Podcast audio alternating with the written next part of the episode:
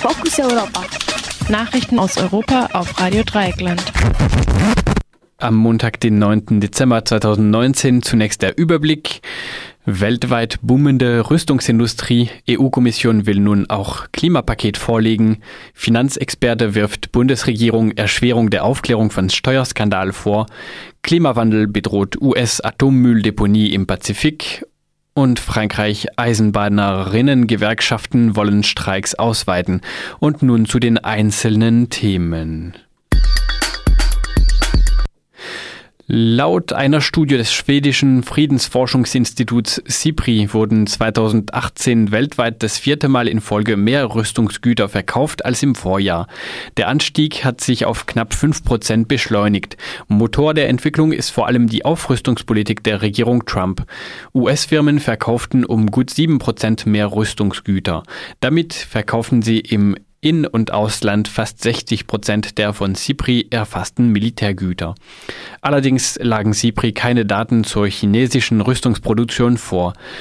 Rückgänge gab es in Deutschland und in Großbritannien. Dies ist auf Schwierigkeiten in einzelnen Sparten zurückzuführen. Die Welt hat offenbar genug von U-Booten made in Germany. Außerdem wurde die Rüstungsproduktion von Airbus in Deutschland nicht berücksichtigt, da der Konzern seinen Sitz in mehreren Ländern hat. Nach Medienberichten will die EU-Kommission am Mittwoch ein Klimapaket vorlegen. Es soll das Versprechen enthalten, dass die EU bis 2050 klimaneutral wird. Dazu sollen alle EU-Länder aus der Kohlewirtschaft aussteigen. Als Ausgleich soll es Fördergelder für die vom Ausstieg betroffenen Regionen geben. Auch die geplante Einsparung von 40 Prozent CO2 bis 2030 soll auf mindestens 50 Prozent erhöht werden. Wie das abgesehen vom geplanten geplanten Kohleausstieg erreicht werden soll, ist bisher nicht bekannt. Es kursieren lediglich Zahlen über hohe Subventionen. Scheinbar ganz harmlos wurde im Gesetz über die Förderung der Elektromobilität ein Passus versteckt, der die Aufklärung über die politische Dimension der sogenannten Cum-Ex-Finanzgeschäfte behindert. Dies wirft der Vorsitzende der Bürgerbewegung Finanzwende, Gerhard Schick, in einem Gastkommentar im Spiegel der Bundesregierung vor. Bei den Cum-Ex-Geschäften geht es um die Verschiebung von Aktien durch Banken und ihre Kunden, die dazu führen, dass Steuern auf Dividendengewinne doppelt zurückgezahlt werden. Bereits im Jahr 1999 war den Steuerbehörden im Nordrhein-Westfalen aufgefallen, dass amerikanische Hedgefonds auffallend viele Steuern in Deutschland erstattet bekamen. Trotzdem unternahm die Politik jahrelang keine entscheidenden Schritte gegen den Diebstahl von Staatsgeldern. Wie es dazu kam, könnte aus den Sitzungsprotokollen der Treffen zwischen den Finanzministerien des Bundes und der Länder hervorgehen. Die entsprechenden Protokolle werden nicht veröffentlicht unterlagen aber bisher auch nicht der Geheimhaltung. Das heißt, Gerichte, die mit Cum-Ex und anderen Steuerbetrügereien befasst werden, könnten sie anfordern.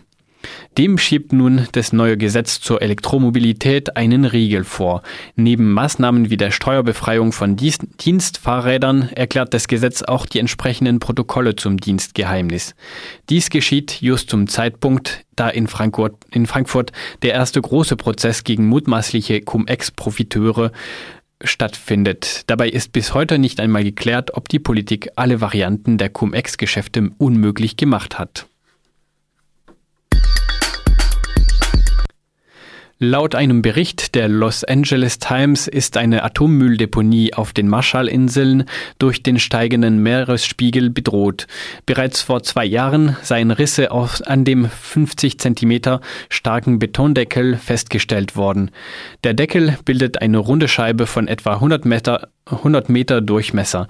Unter dem Betondeckel lagern knapp 90.000 Tonnen radioaktiver Abfälle von den US-Atomtests im Pazifik, darunter hochgefährliche Plutonium-Isotopen.